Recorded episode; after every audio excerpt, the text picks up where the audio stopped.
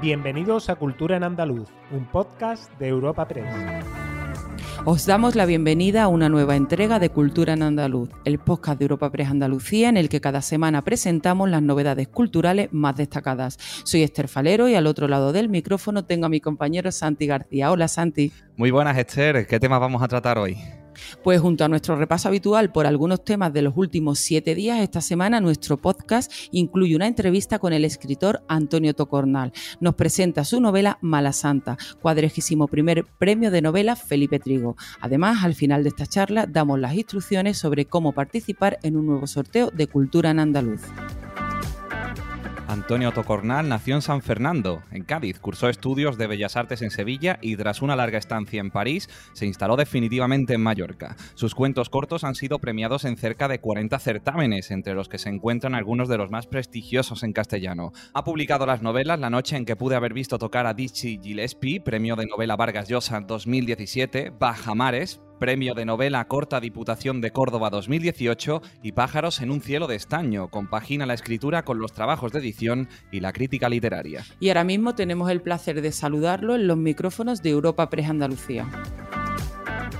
Hoy hablamos con Antonio Tocornal sobre su novela Mala Santa, cuadrigésimo primer premio de novela Felipe Trigo, un certamen que organiza el Ayuntamiento de Villanueva de la Serena en Badajoz y que cuenta con la colaboración de la Fundación José Manuel Lara. Hola Antonio, bienvenido a nuestro podcast Cultura en Andaluz. Hola, muchísimas gracias por el interés y por invitarme a, grabar el podcast. Y felicidades también por, por este premio Felipe Trigo. Muchísimas gracias. Bueno, pues empezamos. Mire, quería, eh, bueno, quería preguntarte sobre todo, en primer lugar, eh, por el título de, esta novela de Mala Santa, ¿no? Eh, porque, bueno, el título de la novela es el título de la protagonista, es el nombre de la protagonista, perdón.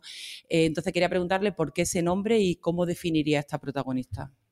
Bueno, en general, cuando yo me planteo el tratamiento de mis personajes, intento huir de, a ver, de una forma de tratarlos maniquea, ¿verdad? o, o con cliché. Yo intento que ninguno de mis personajes sea totalmente bueno o totalmente malo.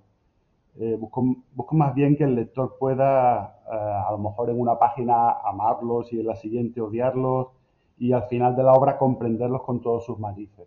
Entonces, eh, el nombre ya plantea un poco mm, esta actitud. Pero en, en, general, todos los personajes de la novela tienen nombres que retratan sus diferentes personalidades, ¿no? sus caracteres y sus características. Eh, en lugar de hacer descripciones, ya les doy nombres que, son en sí una descripción.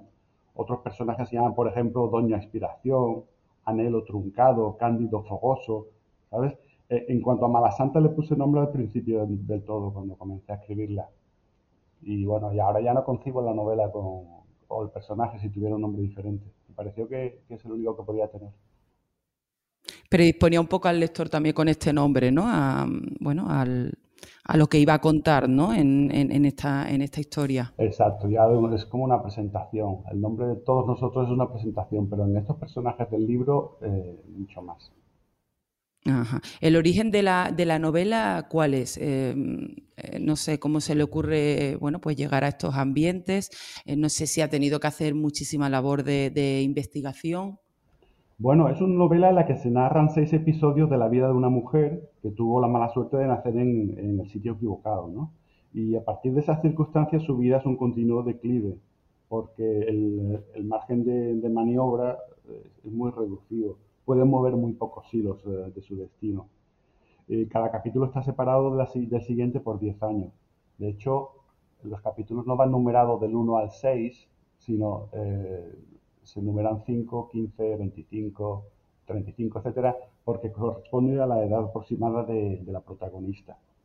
Y bueno, eh, la novela transcurre en el sur de España, en una época que va desde mediados de los años 60 y la actualidad, así que es un marco temporal y geográfico que yo he vivido, porque vamos, o sea, que coinciden con los que yo he vivido y que por, lo tanto conocía. Y eh, me preguntabas por la documentación. Bueno, en este caso la documentación no ha sido tan necesaria a nivel digamos, enciclopédico de búsqueda de datos como a nivel emocional, ¿verdad? A nivel de bucear en sentimientos eh, humanos que van desde la, desde la ternura hasta la crueldad. Sí, pero dentro también de esos sentimientos entiendo que habrá sentimientos por el ambiente que describe en la novela que a lo mejor no, no, es un, no, ha vivido directamente, ¿no? Eh, ¿A qué te refieres? ¿Que no he vivido yo? Sí, no sé, por ejemplo, eso, cuando habla, en la novela habla esta de la sordidez del ser humano, no sé si lo ha vivido eh, en primera persona. No, Exacto, es un mundo duro, no. Es un mundo crudo. Vale, yo no lo he vivido en primera persona, afortunadamente. Exacto. Pero, pero, pero leo los periódicos y miro los informativos. Y si yo, por ejemplo, pongo el telediario y veo que y veo una noticia de que una mujer ha sido encontrada muerta en su apartamento y que lleva cinco años muerta, que nadie la ha echado de menos, bueno, pues son cosas que uno no vive en primera persona, pero que se quedan en algún sitio, ¿no? Dentro de, la memoria y uno puede recurrir a esos archivos cuando se enfrenta a una obra de narrativa en la que, en la que hay que recrear escenas de este tipo. Sí, que al final, bueno, pues eso le sirve de argumento en cierta manera, ¿no? El mundo que, el mundo que le rodea, que lee, que escucha, ¿no? Claro, y si nos paseamos por la calle y vemos un, o cogemos el metro y vemos un indigente, no sé, algunas veces nos preguntamos qué ha hecho esa persona llegar hasta ahí, ¿no? ¿Cómo le ha tratado la vida para que llegue a una situación tan extrema? Bueno, esa ha sido la única documentación, es eh, tener las antenas puestas, los ojos abiertos y... Estar pendiente, ¿no? Y estar pendiente, claro ir, registrándolo todo. Ajá. Eh, Santa, las valoraciones que hablan, bueno, que, que, hacen de la novela es que es tremendista, pero a la vez también tierna y llena de amor. Eh, ¿Qué cree que recordará más el lector? Bueno, yo espero que cuando acabe el libro eh, el lector vea con otros ojos a los integrantes de, estos colectivos, ¿no? que conviven con nosotros, pero que parece que muchas veces que son transparentes y que nadie se acuerda de ellos. En este libro se habla de, estas personas que comparten la sociedad con nosotros, pero, pero que por alguna razón sus problemas no, se abordan desde la, política, ¿no? Es como si sus votos no contasen o como si tuviesen menos valor. Que, yo espero que, que tras la lectura del libro, cuando un lector se cruce con un, con un indigente en la calle o en el metro, pues eso, que se, que se pregunte qué, lo ha llevado hasta allí. O que cuando se cruce con un disminuido físico o mental, que sepa que esa persona también tiene necesidades sexuales, por ejemplo, como todos los demás, ¿no? Porque te hablo de esto porque es un tema que se trata también en uno de los capítulos. Que, porque ellos no tienen acceso para, para, para culminarla, ¿no? Y espero, por ejemplo, que cuando uno vea a un anciano solo que no tiene dinero para pagarse una residencia donde lo cuiden, que, el lector se puede imaginar a sí mismo unos años más tarde, que tuviera la mala suerte de que la vida se le tuerce y le lleve por ahí, ¿no? De todas maneras, y a pesar de todo esto que te estoy contando, yo no me considero un escritor militante, ni tengo vocación de cambiar las cosas a través de, de la literatura, ¿no? Eso le quería preguntar si quería usar este libro exactamente para eso, ¿no? Como esa llamada de atención o intentar cambiar la perspectiva, la perspectiva, bueno, que la gente al menos repare, ¿no? En lo que en lo que hay alrededor. Esto no ha sido algo buscado, ¿vale? Esto a mí lo que me mueve en la literatura no es la militancia, es la estética. Pero sin embargo, sin embargo es inevitable. Se han tocado unos temas y que, son unos temas sociales y que, que, lógicamente tienen hay un debate ahí. En la misma lectura es un debate.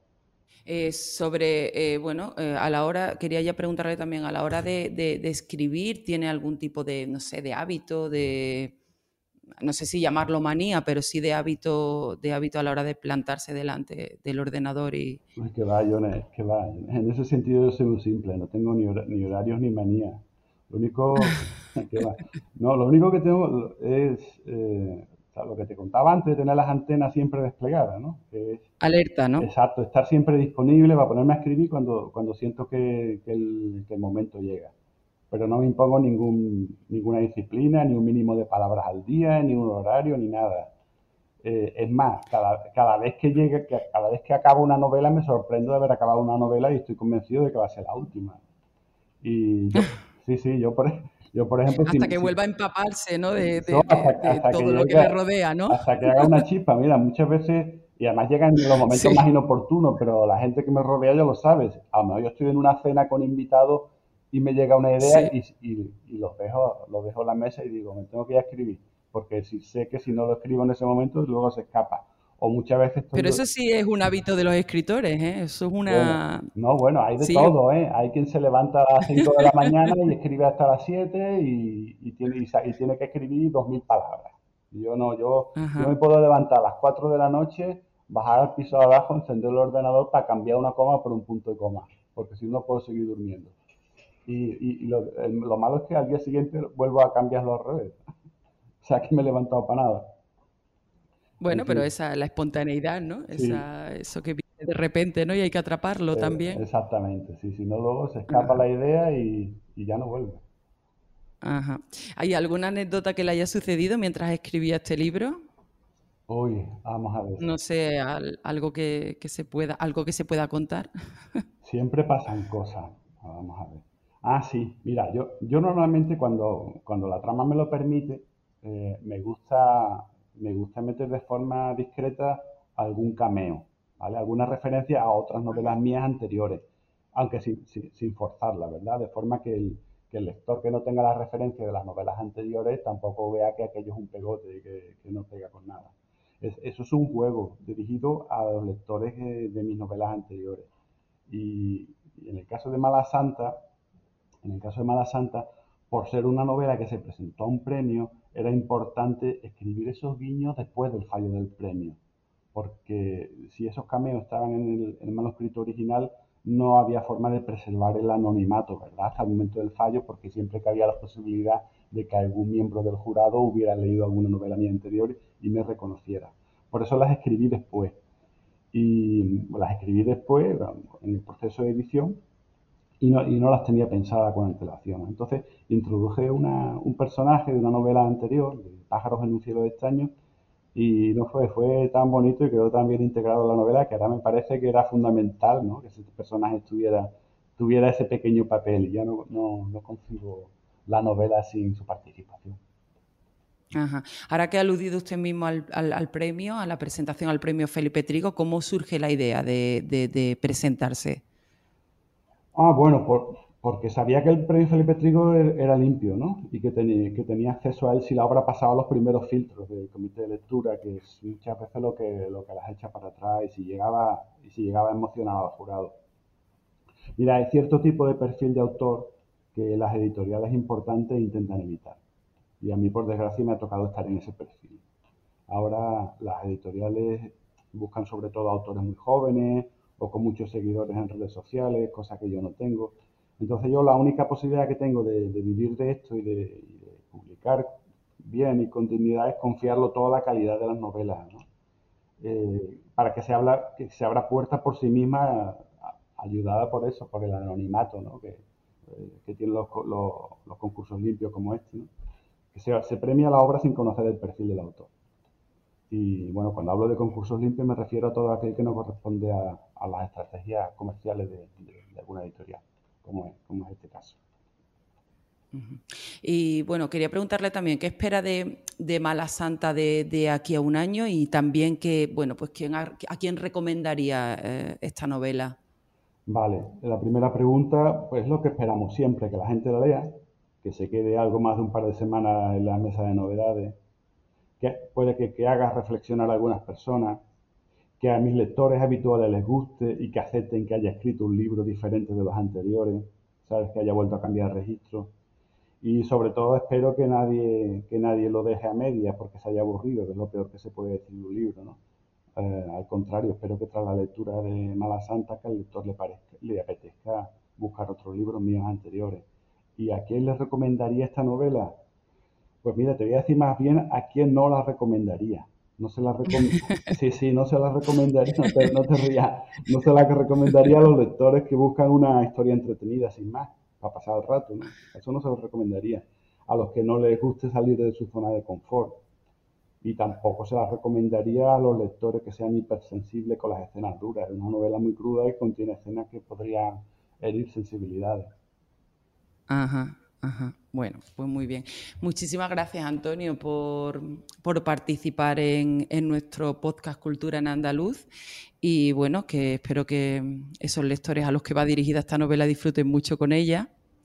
Y, nada, muchísimas gracias. No sé si quiere añadir alguna otra cosa. Nada, darte las gracias a ti, Esther, por esta charla tan, tan entretenida y por, por haber prestado atención a, a Mala Santa.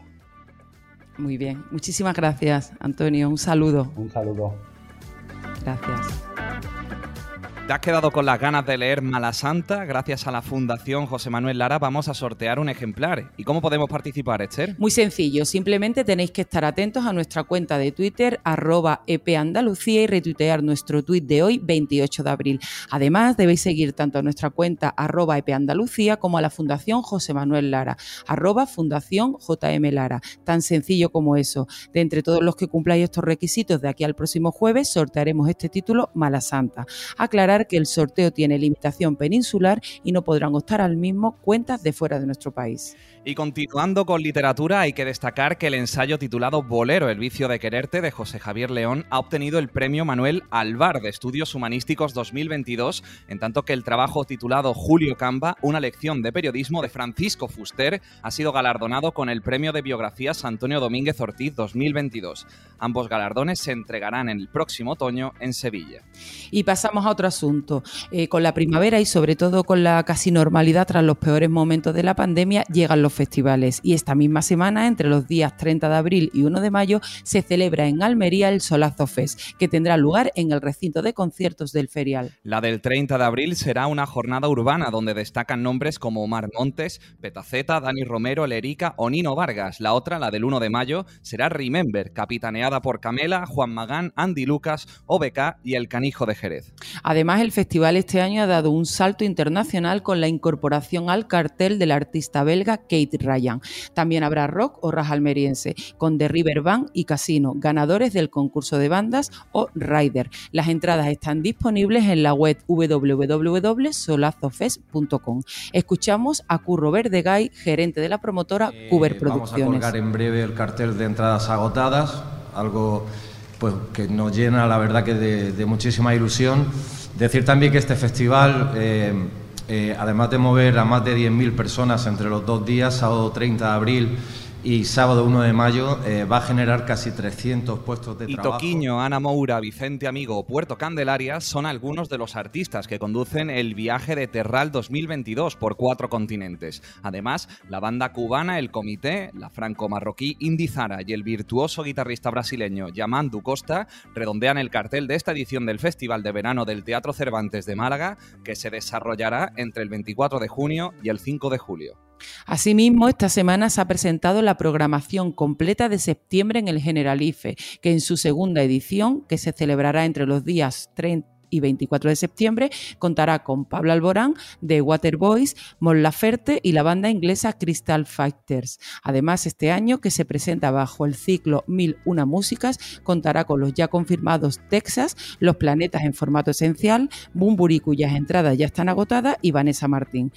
La directora general del Patronato del Alambre Generalife, Rocío Díaz, destaca que música y patrimonio es una conjunción perfecta en un entorno único. Y ahora ya sí podemos decir que tenemos ocho conciertos en septiembre con mil y una músicas. Creo que vamos a poder disfrutar no solamente granadinos, sino todo el público que quiera venir y que pueda disfrutar de música y de patrimonio, una conjunción perfecta y maravillosa. y la Diputación de Sevilla ha licitado un contrato para la restauración de 12 documentos históricos de su titularidad, pergaminos de excepcional valor de los siglos XIV al XVII. Entre ellos figura una carta de Merced de Alfonso XI confirmando concesiones reales a la cofradía de Nuestra Señora del Pilar, que se remonta al siglo XIV, u otro legado fechado en 1428 titulado Martín V concede indulgencias al Hospital de San Lázaro de Sevilla. Entre los documentos que al archivo de la Diputación figuran ejemplares de singular interés histórico dada su antigüedad, como es el caso de los pergaminos de los siglos XIV al XVI procedentes de los antiguos hospitales medievales sevillanos. Algunos de ellos han llegado hasta la actualidad en unas condiciones de conservación bastante irregulares que pueden comprometer incluso su supervivencia.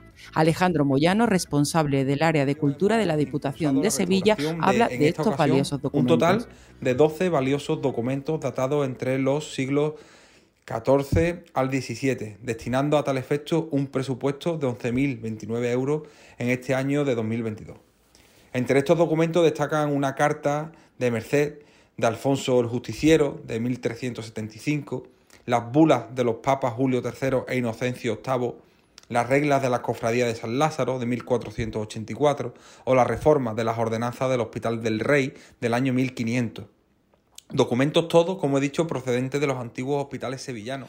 Y para terminar, hablaremos de que la Junta de Andalucía reactiva la comisión mixta con la Iglesia Católica para coordinar y promover actuaciones en el patrimonio religioso que se encuentre ubicado en la comunidad autónoma.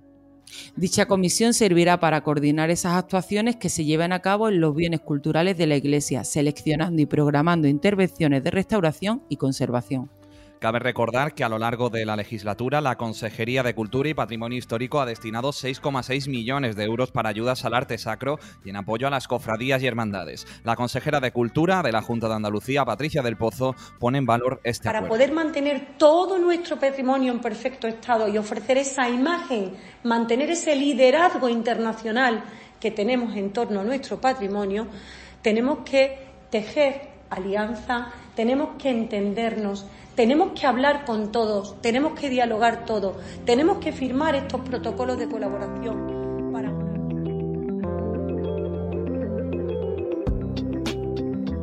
Agenda semanal de cultura en andaluz. Y ahora os ofreceremos algunos planes para los próximos días. La primera cita que quiero recordar en esta agenda semanal es el concierto Granada por Ucrania que se celebra este mismo jueves en el Palacio Municipal de Deportes a beneficio de Cruz Roja Española. Reunirá a artistas y bandas de primer nivel como son 091, Escorzo, Juana Bichuela Nieto, La Guardia, Lori Meyer, Miguel Ríos, Niños Mutantes o Soledad Morente. Será a las 8 de la tarde y la apertura de puertas una hora antes. Y la 51 edición de la Feria del Libro de Málaga arranca este viernes y se prolongará durante 10 días en las 40 casetas instaladas en la Plaza de la Marina, en la que habrá presentaciones, firmas y distintas actividades para el fomento de la lectura. ¿Y tú, Santi, otras citas para estos días que nos puedas ofrecer? El dúo de Isla Cristina Antílopez presenta este fin de semana en el Gran Teatro de Huelva su último trabajo, Mutar Fama, su disco más ácido y comprometido. Habrá dos sesiones este viernes y sábado a las 9 de la noche. Y en la provincia malagueña, concretamente en San Pedro de Alcántara, este sábado está programado el espectáculo Raíces de la Bellas Flamenco Jazz. 90 minutos de composiciones propias dedicadas a poetas andaluces como Lorca, Machado, Alberti o Mariana Pineda, entre otros, y será en el Paseo de las Palmeras a las 6 de la tarde. Disfrutad, os recordamos que el próximo jueves ofrecemos una nueva entrega de Cultura en Andaluz. Despedimos esta entrega de Cultura en Andaluz invitando a todos nuestros oyentes a descubrir el resto de episodios de este podcast, así como todo el catálogo de programas de nuestra red a través de europapress.es barra podcast. Recuerda que además todos ellos están disponibles en las principales plataformas de podcasting